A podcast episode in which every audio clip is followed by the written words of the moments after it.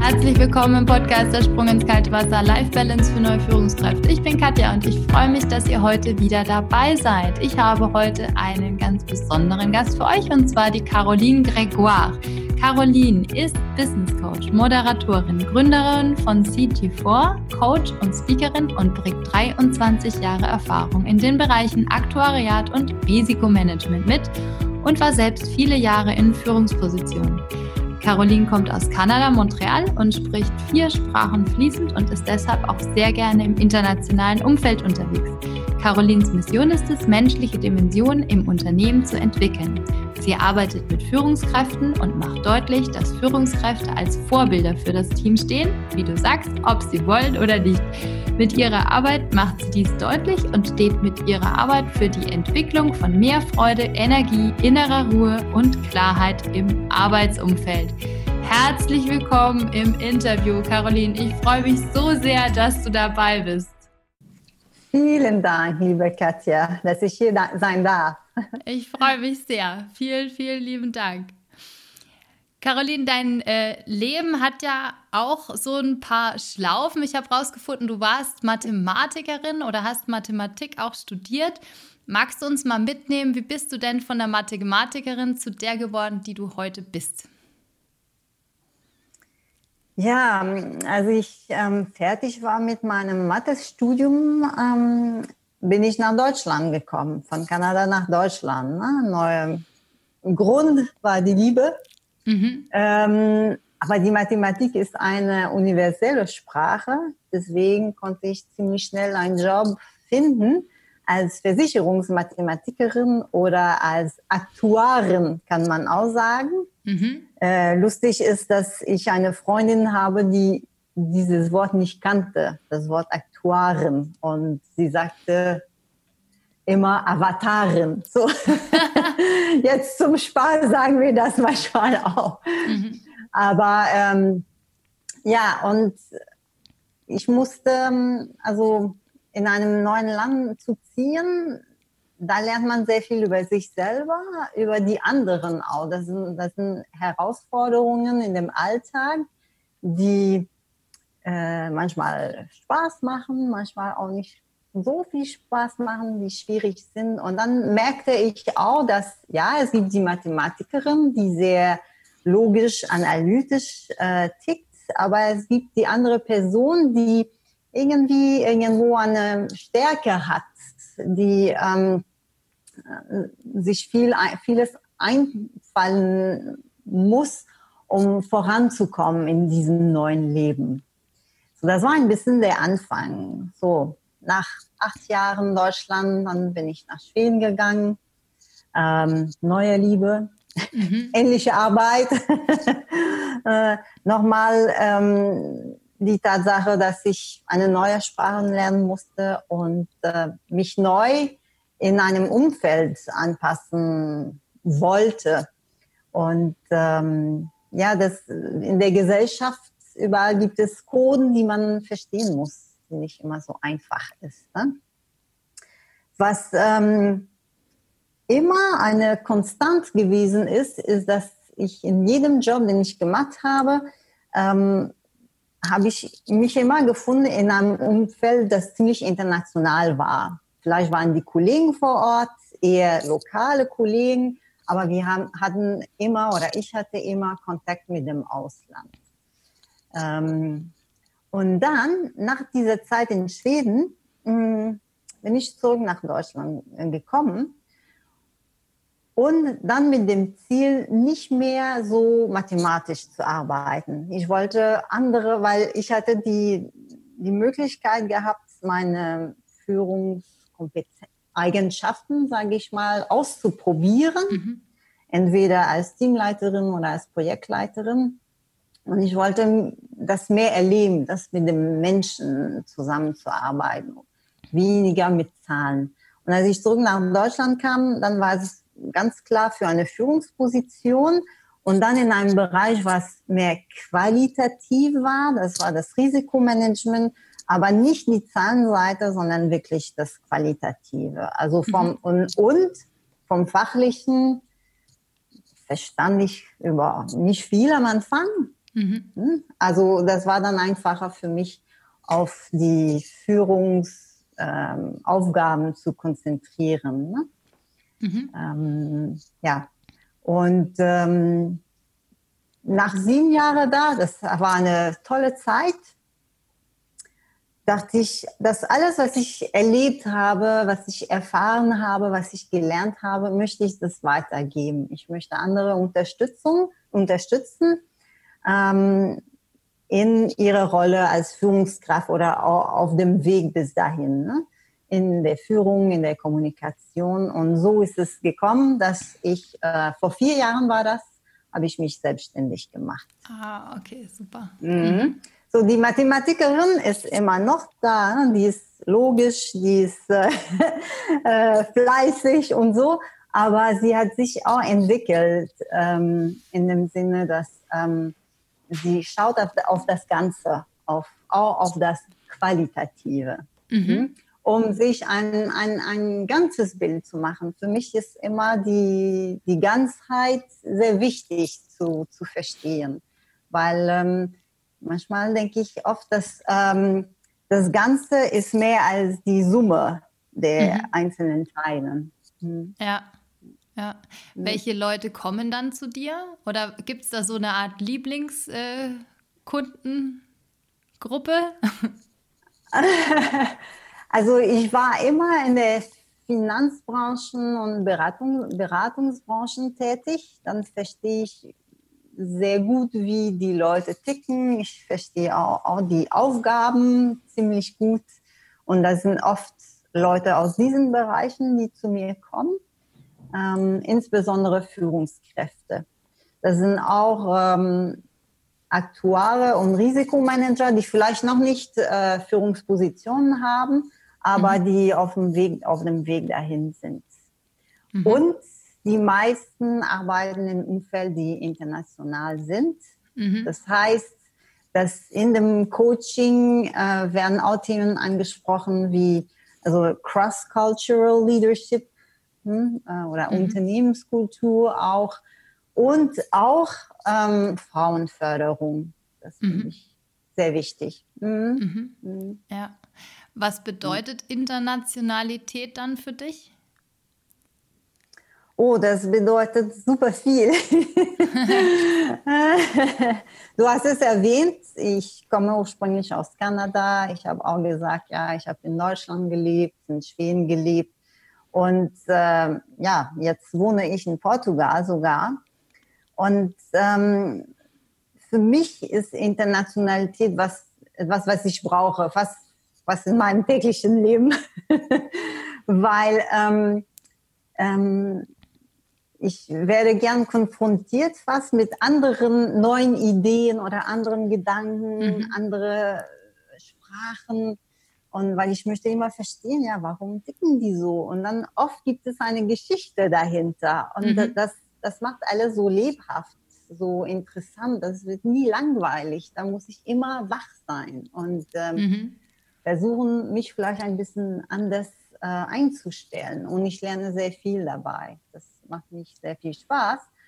Und ich war oft, ähm, als ich in Deutschland gearbeitet habe, beim dritten größten Rückversicherer der Welt, ähm, ich war oft eine Brücke, äh, merkte ich, weil ah. ich arbeitete in Deutschland, ich war aber nicht Deutsche, aber ich verstand, wie das Head Office getickt hat und manchmal kamen Leute zu mir und sagten, na, der Typ aus Frankreich, der hat mir das hier geschrieben, was kann er meinen? er hat mhm. nicht verstanden.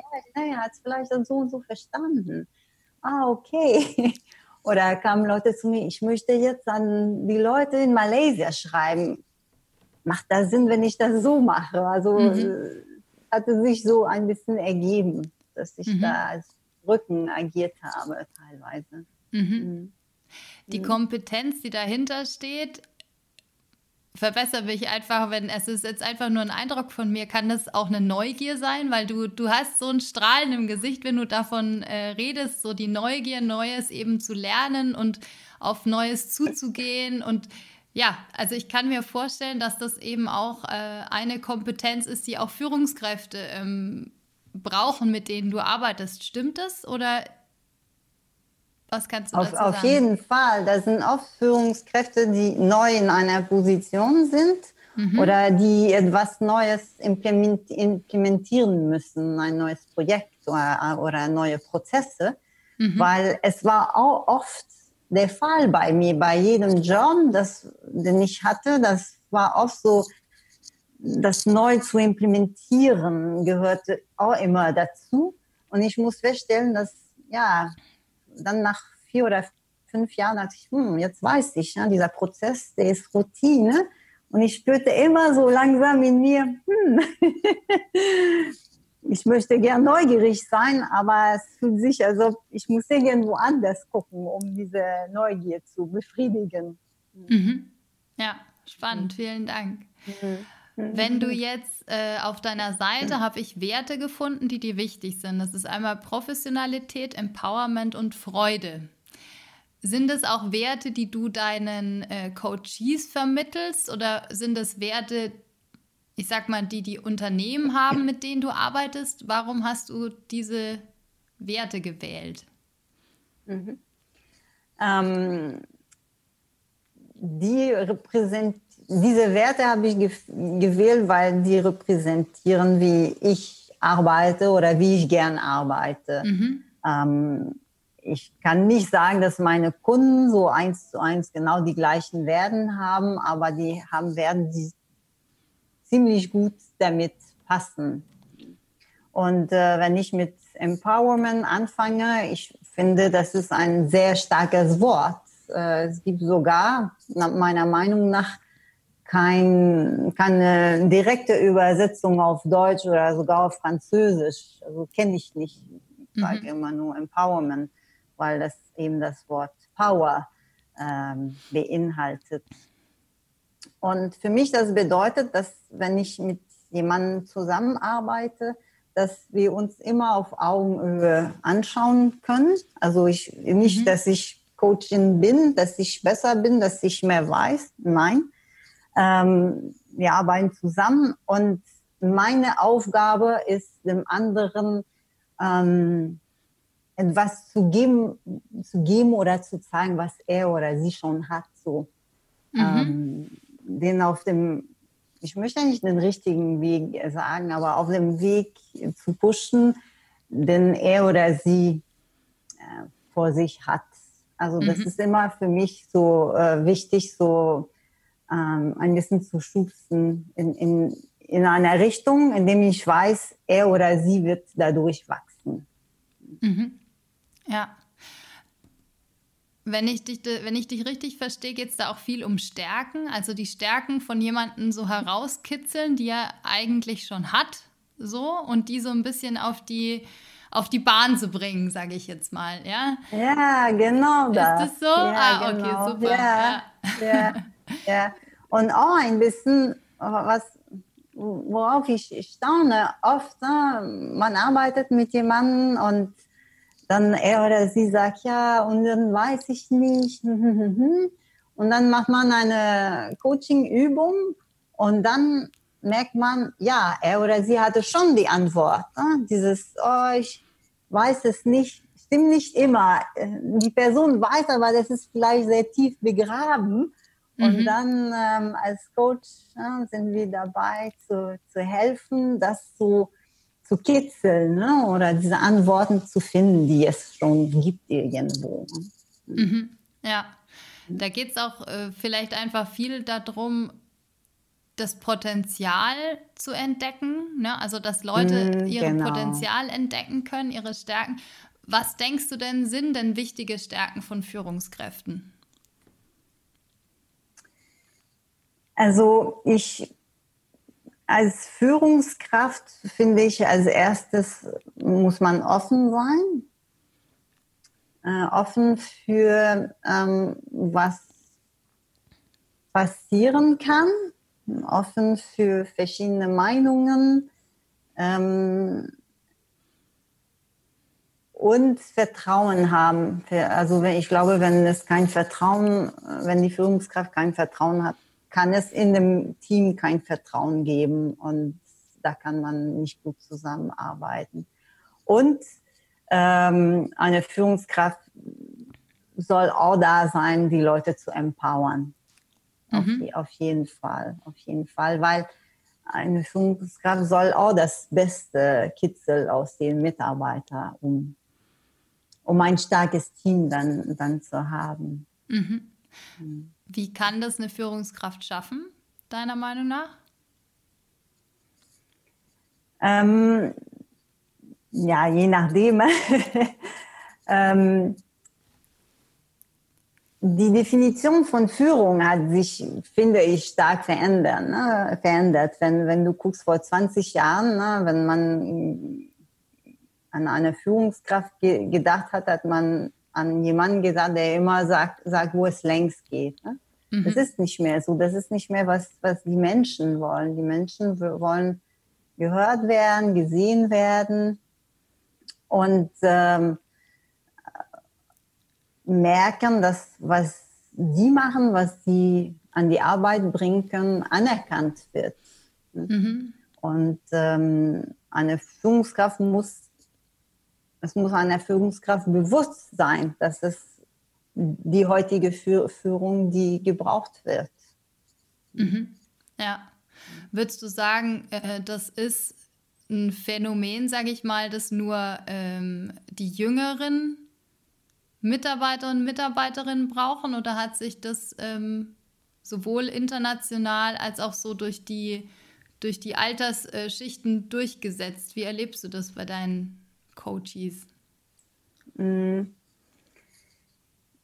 Ich erlebe das zum Beispiel ähm, in ähm, konservativen Unternehmen. Ist es noch sehr viel, ähm, ja, ich bin Führungskraft und auch mit jungen Führungskräften, die denken immer noch, dass die müssen sagen, wo es längst geht. Ne? So, mhm. wenn, wenn ein Mitarbeiter einen Vorschlag macht, der vielleicht super gut ist, manchmal wollen sie sagen, nein, nicht dein Vorschlag, weil ich das entscheiden muss. Ne? Während ich sage, nein, wenn ein Mitarbeiter einen guten Vorschlag macht, auch mhm. wenn es nicht von dir kommt, kann es super sein. Ne? Und ja. äh, ähm, es eine Art Druck ähm, in diesen mehr konservativen Branchen. So, ich bin Führungskraft, ich muss das besser machen oder ich weiß es besser als andere. Mhm. Während in ähm, Unternehmen, wo es in jüngeren Industrie ein bisschen, das ist lockerer. Das wird mehr als Team, es wird mehr an, an das Team gedacht also die Führungskraft ist da schon eine Richtung zu geben, aber lässt sich auch so gehen mit dem, mit dem Team ein bisschen. Ne? Mhm. mhm. Ja. Mhm. Ja. Mhm. ja ich weiß nicht, ob das, das auch was, was du erlebst in deiner Arbeit. Ja. Ja, also ich habe, äh, also ich bin ja auch für die, also spezifisch für die neuen Führungskräfte da, die frisch mhm. in Führungspositionen kommen. Und das ist ähm, öfters mal so, dass die denken, dass sie das genauso machen müssen wie ihr Vorgänger. Ne? Also das ja. ist dann, und dann mhm. merken sie aber, da kommen sie ja nicht hin. Also dieser Vorgänger, mhm. der hat das vielleicht 10 oder 15 Jahre gemacht. und das ist, ne, also es geht, finde ich, sehr darum, dass jeder eben sich erlaubt, äh, eben sein eigenes Potenzial, wie du sagst, ne? also seine eigene Power, seine eigenen Stärken, aber auch die eigenen Werte zu entdecken Mhm. Und für mhm. mich kommt Selbstführung immer vor Führung, also vor der Fremdführung oder Teamführung. Ja? Also damit die mhm. Leute eben erstmal äh, ihre Führungspersönlichkeit aufbauen können, um dann eben darauf aufbauend ähm, zu sagen, okay, und ich falle jetzt auch nicht mehr um, wenn dann der Vorstand kommt und sagt, musst du aber anders machen. Ne? Also mhm. genau, mhm. also diese feste Basis finde ich unglaublich wichtig tatsächlich. Ja. Und da gehört Empowerment unglaublich dazu. Ja. Hm. Ich sehe das genau wie du, dass ähm, also bevor man ein, ein Team führen kann, muss man sich selber führen. Ne? Selbstführung ist ja die Basis. Mhm. Ja, Ja. ja. Du sprichst auch von ähm, auf deiner Homepage von einem Arbeitsumfeld. Also dass mhm. du, dass du Menschen unterstützt oder Führungskräfte auch unterstützt, das Arbeitsumfeld so zu bauen, dass es möglichst optimal ist. Kannst du das beschreiben, was das eigentlich heißt? Ähm, Google hatte, ein, hatte eine Studie gemacht, vielleicht vor drei, vier Jahren, das Projekt Aristotle. Vielleicht hast du schon davon mhm. gehört, weil Google wollte wissen, was macht ein Team ein effizientes Team. Äh, die, haben, die wussten nicht, die dachten, das sind vielleicht, wenn man die schlaus, alle schlausten Köpfe in einem Team zusammen tut, das ist vielleicht der Weg. Oder hm, vielleicht was anderes. Und die haben äh, viele Daten gesammelt von den verschiedenen Teams. Und was die herausgefunden haben, ist, dass als Kriterium Nummer eins für ein effizientes Team ist ähm, ähm, Psychological Safety, also mhm. psychologische ähm, Sicherheit, ne? dass man sich ähm, bequem in, in einem Team, dass jeder sich in einem Team bequem fühlt, dass jeder weiß, es gibt Raum für mich, für meine Eigenschaften und ich kann auch in dem Ausprobieren von dem, was ich mache, Fehler mhm. machen, machen. Ah, ja. und ich werde dafür nicht ähm, äh, rausgeschmissen werden oder ich, ich muss nicht dafür zahlen. Ne? Mhm. Ähm, und das vergessen wir sehr oft, diese Psychological Safety. Das wird sehr, sehr oft vergessen.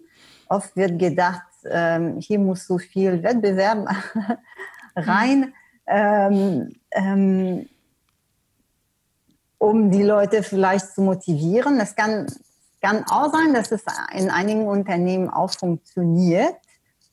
Persönlich denke ich, es kann kurzfristig funktionieren mit sehr viel Wettbewerb. Langfristig muss man eine andere Strategie entwickeln. Und das mhm. ist das, äh, jedes Mal, wenn ich über Psychological Safety spreche, dann was? Hatte ich nie so gesehen. Ne? Mhm. Ähm, und das ist, ähm, es kann sein, dass man in einem Unternehmen arbeitet, wo das man sich nicht sehr sicher fühlt, aber so gut man das kann, kann eine Führungskraft dieses Gefühl zumindest in seinem Team verbreiten. Eine Führungskraft ist vielleicht ein bisschen wie ein Puffer, mhm. äh, von was vielleicht von oben oder von den Seiten kommt. Ja. Ähm, man muss es aber experimentieren und probieren und ähm, ja irgendwann können. Ne? Es gibt mhm. vielleicht aber Umfelde oder Unternehmen, wo das sehr, sehr schlecht geht, das auszuprobieren oder das aushalten zu können. Mhm. Ähm, aber ähm, jedes Mal, wenn ich daran spreche, äh, über Psychological Safety, das wird oft ein bisschen ein Tick gemacht. Und ähm, aha, mhm. okay, ich glaube, ich weiß, was du meinst. Und äh, dann wird das daran gearbeitet. Ja, ja. Mhm. Da gibt es einen. Begriff, den mag ich sehr gerne, vielleicht passt der ganz zu, der heißt Servant Leadership. Also Serving Leadership? Servant Leadership. Ah, Servant, ja. Yeah. Genau, mm. also der, äh, die mhm. Führungskraft als, äh, ja, wenn man es wörtlich übersetzt, Diener, aber im Prinzip geht es dabei darum, ähm, ja, also einen möglichst optimalen Rahmen zu schaffen, damit die Leute möglichst optimal arbeiten können. Und da gehört sowas wie ein Sicherheitsgefühl und eine Fehlerfreundlichkeit und sowas natürlich äh, unglaublich äh, auch dazu, finde ich. Ne? Also, mm, mm, also das, mm. das, passt da, das passt da ganz gut dazu. Ja, tatsächlich. Mm, ja. Tatsächlich. Mm. Ja, spannend. Spannend. ja, wenn jemand Angst besetzt ist, glaube ich nicht, dass er gut äh, arbeiten kann. Das, Angst ist ein schlechter Berater. Ja, ja. ja. Die Sache ist, äh, Angst kann sich ganz langsam auch ein, einschleichen irgendwo. Und dann gewöhnt man sich daran, bis vielleicht einem, an einem Tag denkt man, oh, aber jetzt geht es mir nicht mehr gut. Warum ist das so? Ne? Mhm. mhm. Ja. Und dann geht man zurück und denkt, aha, ja, vielleicht sind mehrere Sachen passiert, aber vielleicht ist irgendwann dieses Sicherheitsgefühl weggegangen aus irgendwelchem Grund auch immer. Ja. Mhm. Hallo ihr Lieben, ich freue mich, dass ihr den Podcast bis hierhin gehört habt und ja, ich würde mich mega freuen, wenn ihr mir ein Feedback hinterlasst, ein Abo klickt und ja gerne auch kommentiert auf YouTube. Da gibt es den Podcast nämlich auch, auch die Interviews mit Video sozusagen. Und dann wünsche ich euch jetzt viel Spaß beim zweiten Teil im Interview mit Caroline Gregoire. Viel Spaß, eure Katja.